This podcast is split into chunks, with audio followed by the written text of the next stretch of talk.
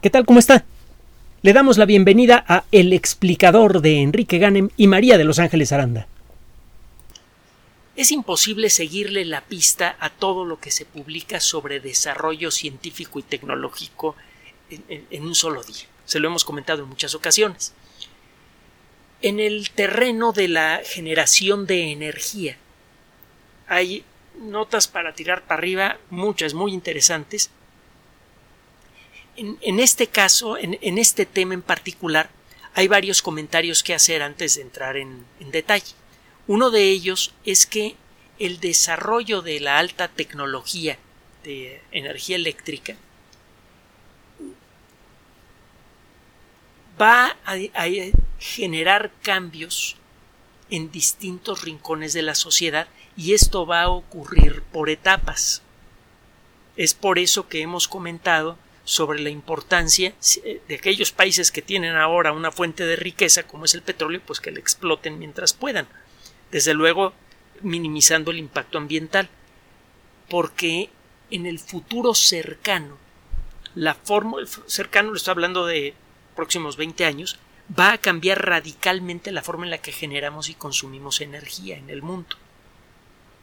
Y los países más sabios en, materia económica son aquellos que han aprovechado la riqueza que tienen en el momento para construir la riqueza de su futuro, como los países de los Emiratos Árabes Unidos, que le han dado un desarrollo espectacular a la tecnología del petróleo, pero si ahora revisa lo que están haciendo, va a encontrar que están trabajando ellos mismos, los productores de petróleo, en el desarrollo de fotoceldas, en el desarrollo de cuestiones relacionadas con ingeniería genética, tecnología espacial.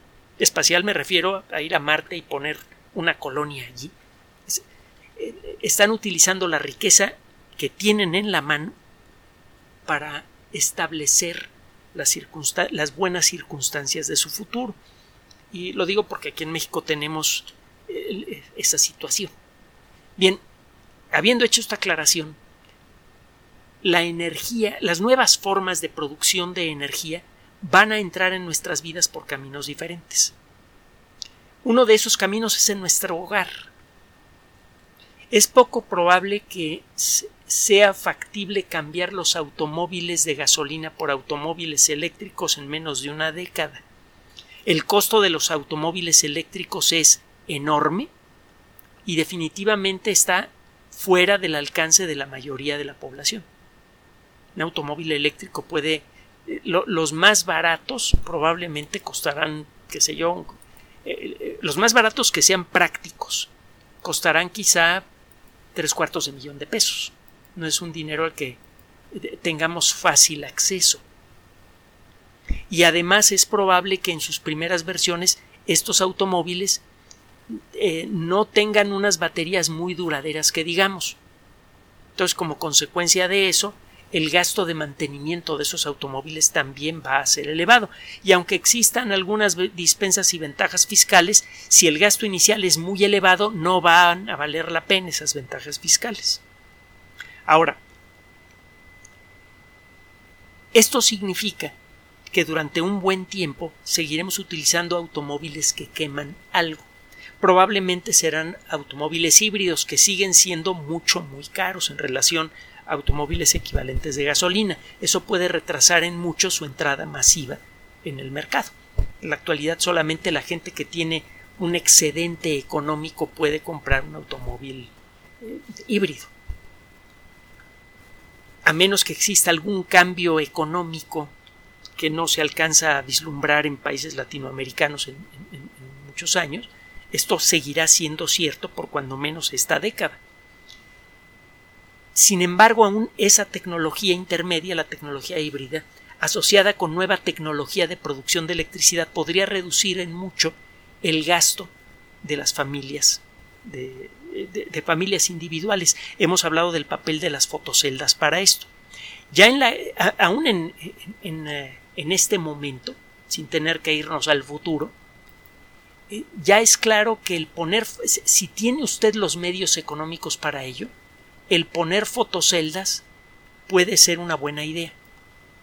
Las fotoceldas, eh, asumiendo que tenga lo que cuestan las fotoceldas, pero las fotoceldas pueden hacer que su gasto eléctrico se vuelva prácticamente de cero. Y bueno, ya sabe que la electricidad está subiendo en todas partes del mundo, que hay mucho eh, jaleo político y económico en relación a la producción de energía por el rollo eh, del calentamiento global antropogénico que tiene más de política y economía que de ciencia. Y eso va, eso está encareciendo en este momento la electricidad en todo el mundo. Entonces, tener una forma de autogenerar electricidad para escapar de las consecuencias inmediatas de ese jaleo en los precios es una buena idea. Ahora, nada más está escapando a usted de manera eh, eh, indirecta. Recuerde usted que muchos productos son construidos en fábricas, son integrados en fábricas que requieren de electricidad para funcionar. Así que aunque usted genere su propia electricidad, de todas maneras verá un incremento en el precio de algunos productos que requieran de mucha electricidad para ser construidos. Pero bueno, ese es otro punto. El punto es que si usted autogenera electricidad, está usted empezando a escapar de uno de los asuntos que tiene más preocupados y, molestos a, los jefes de familia de, todo el mundo, hombres y mujeres. El caso es que las fotoceldas en la actualidad son caras y no son muy eficientes, que digamos.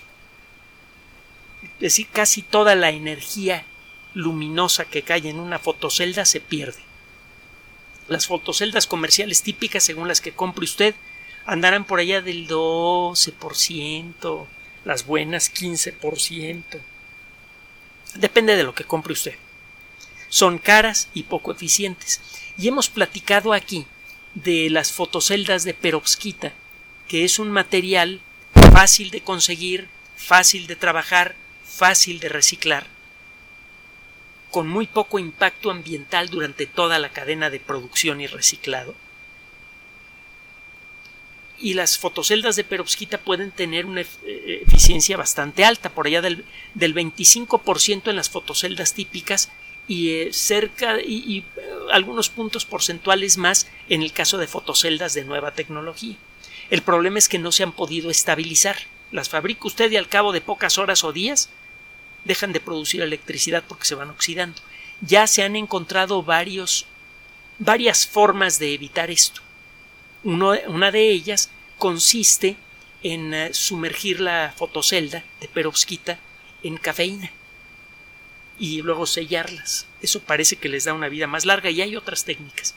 Pero bueno, el caso es que las fotoceldas de perovskita son un tema de investigación muy activo en el mundo de la, de la eh, ciencia de materiales y acaba de ser publicado un trabajo en una revista de gran prestigio que se llama Applied Physics, física aplicada, en la sección de letters. Hemos platicado de los letters en una revista científica.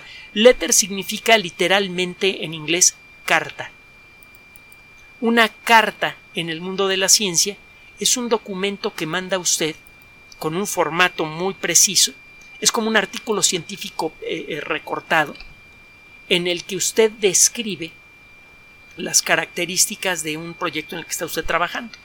Es una forma de comunicarle rápidamente a la comunidad qué cosa interesante acaba usted de, de, lograr. Bueno, tiene tiempo que se habla de las fotoceldas de perovskita, que cuando las van a sacar al mercado, etcétera, etcétera. Escuche usted esto. Este grupo de investigación que incluye investigadores de Oxford y de otras partes de, Europa, están desarrollando una fotocelda de perovskita ya estabilizada, que además está unida, está puesta en tándem, es decir, una encima de la otra, de, eh, de lo que es una fotocelda clásica de silicio. Esas fotoceldas son un poco más caras, más difíciles de fabricar. Bueno, eran más difíciles de fabricar, son más caras. Son muy duraderas, eso sí. Y resulta que se pueden construir estas fotoceldas para que hagan trabajo complementario. Como ya está puesta la planta de producción de fotoceldas, las plantas plural de producción de fotoceldas de, silicio, este trabajo es especialmente interesante. Usted fabrica eh, eh, fotoceldas de perovskita, las une a fotoceldas de silicio, las clásicas, y tienen ustedes una fotocelda que tiene una eficiencia muy superior a las fotoceldas de silicio eh, clásicas. Las fotoceldas de silicio clásicas tienen un límite efectivo de 26% de eficiencia. O sea, la tecnología básica del silicio no permite una eficiencia teórica superior al 26%. Hay que buscar otros materiales para conseguir eficiencias mayores. Pero el caso es que ya se tienen puestas las plantas de producción de fotoceldas, incluso en China hay fábricas que están generando fotoceldas de silicio con un precio muy inferior al que existía hasta hace poco. Eso hizo que se desplomara el precio de las fotoceldas hace pocos años. Y sigue bajando. ¿Para qué desperdiciar esa planta productiva ya, ya, existente y esa tendencia mercantil a la reducción en el precio de las fotoceldas de silicio? fue, parte del razonamiento de estos investigadores. Encuentran que a la hora de poner una, una estructura encima de la otra, algunas de las partículas de luz que no pesca la perovskita las pesca la fotocelda de silicio y viceversa. Complementan el trabajo. En esta primera prueba lograron una eficiencia del 29.52%. Ahorita le digo porque esto es súper emocionante. Hay dos motivos que hacen súper emocionante esto. Estas fotoceldas eh, compuestas con distintos materiales que no son perovskitas se vienen fabricando desde hace siete años. También se han fabricado algunas de perovskita, etcétera, etcétera, pero, pero no a nivel industrial el grupo de investigación, que está aliado con un grupo comercial, dice que está muy cerca de comenzar la producción en masa de estas fotoceldas de 30%, de casi 30% de eficiencia en Brandenburgo, en Alemania. Este es un notición.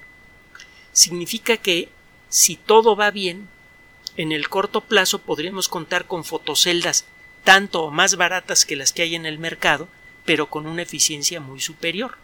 En muchos hogares se tiene muy poco espacio para capturar luz del sol. Prácticamente todos los hogares tienen ventanas. Si usted pone fotoceldas que parezcan toldos, podría capturar luz del sol para su hogar. El caso es que usted puede poner muy pocos metros cuadrados en un hogar típico. Muchos departamentos tienen una o dos ventanas que dan hacia, hacia el sol.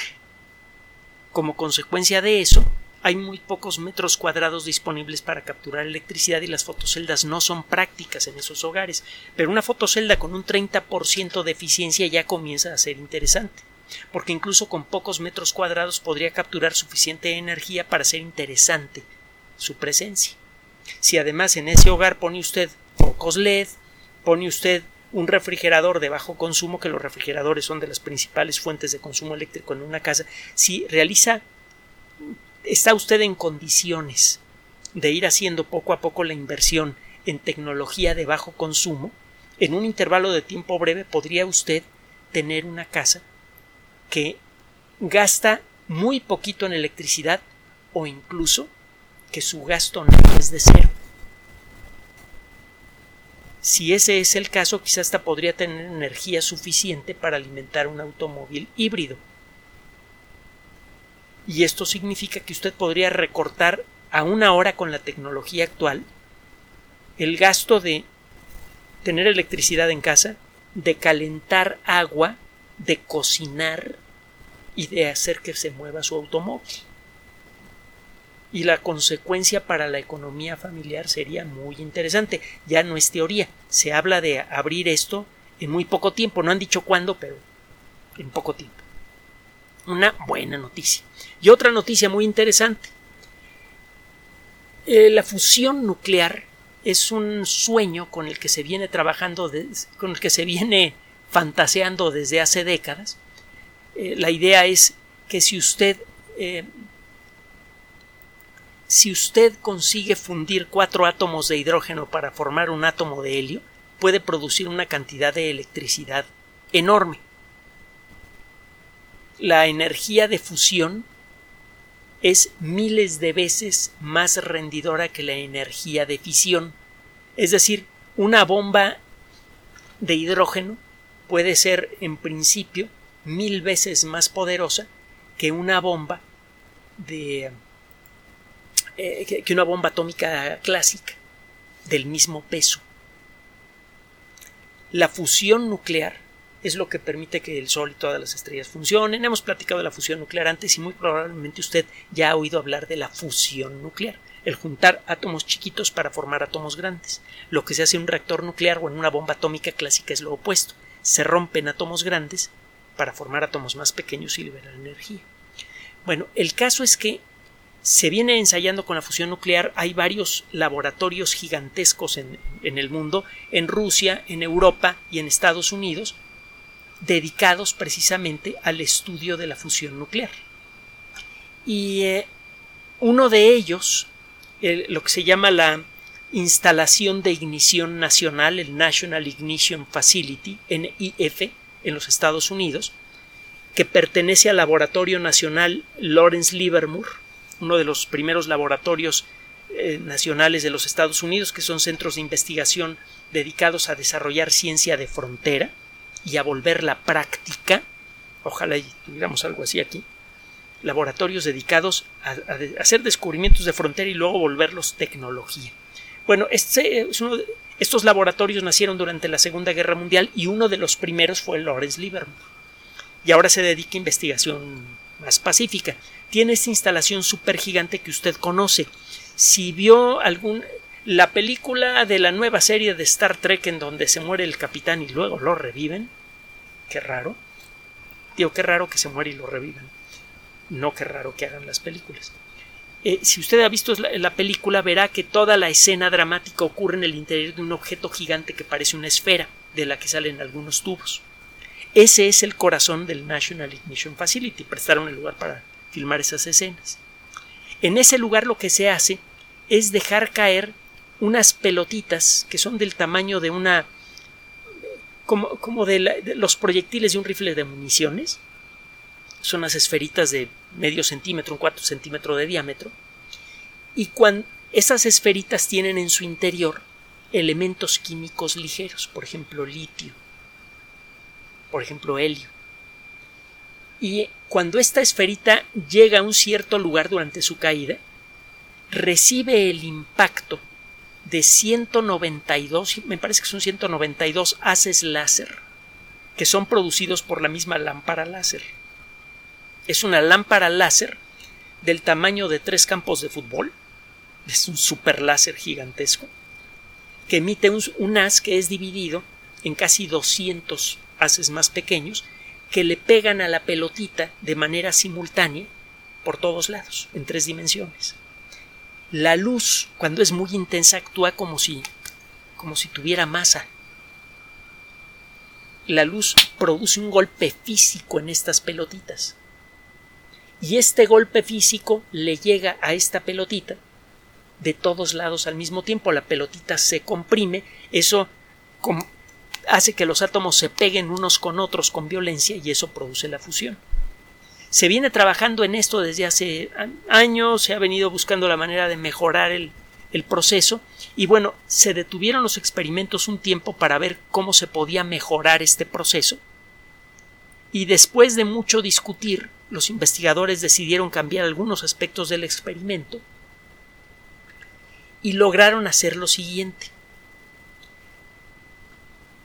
Lograron hacer que una de estas pelotitas fuera comprimida por cien millonésimas de millonésimas de segundo, por de de segundo, eso produjo fusión nuclear y durante este tiempo tan breve generó 10 millones de millones de millones de watts. Es una cantidad de energía muy grande. Esto todavía no es suficiente para que este aparato comience a funcionar de manera continua. La idea sería estar dejando caer cada cierto tiempo estas pelotitas. Cada vez que estas pelotitas pasan por el lugar apropiado son super aplastadas por este haz, láser. generan mucha energía, esa energía se convierte en calor, que sirve para generar vapor, que sirve para generar, para, eh, generar electricidad a través de un generador, desde luego. Bueno, el caso es que si usted está haciendo explotar, comprimiendo estas esferitas cada cierto tiempo, siempre tiene la misma cantidad de calor disponible y siempre produce la misma cantidad de electricidad. Estamos muy cerca de eso.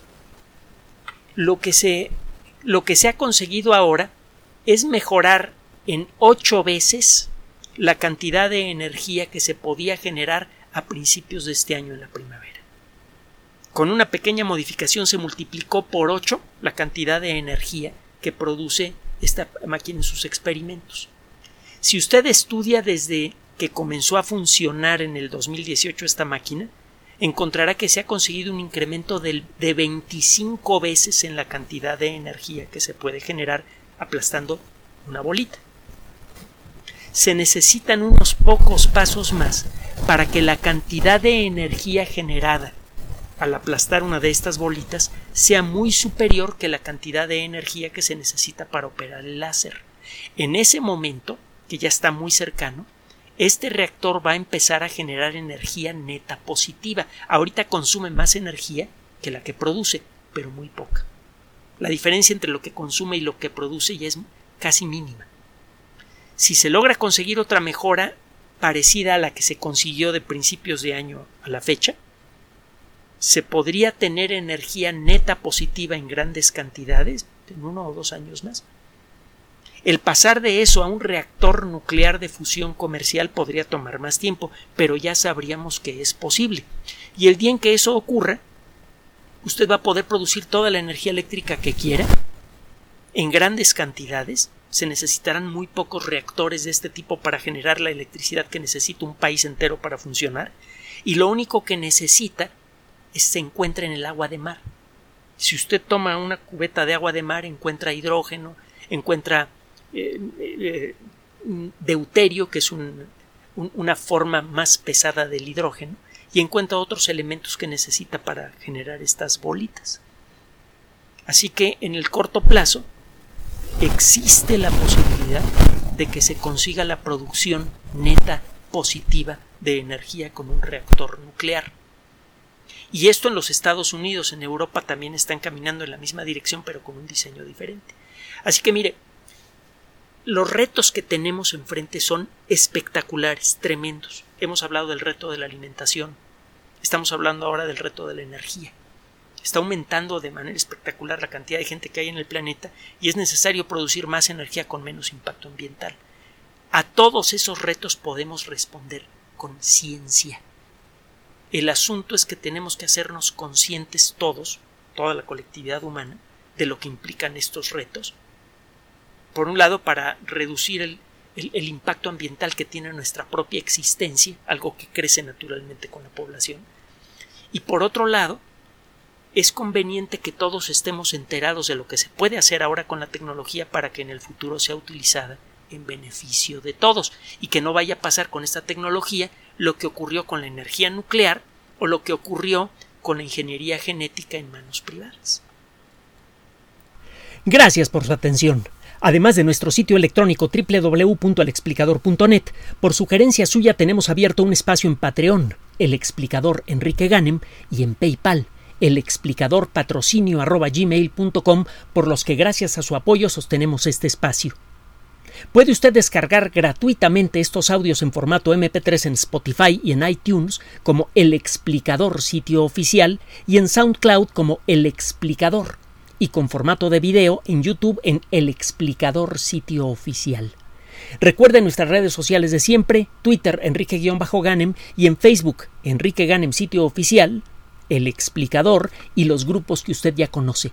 Finalmente, el explicador siempre somos María de Los Ángeles Aranda y Enrique Ganem. Gracias.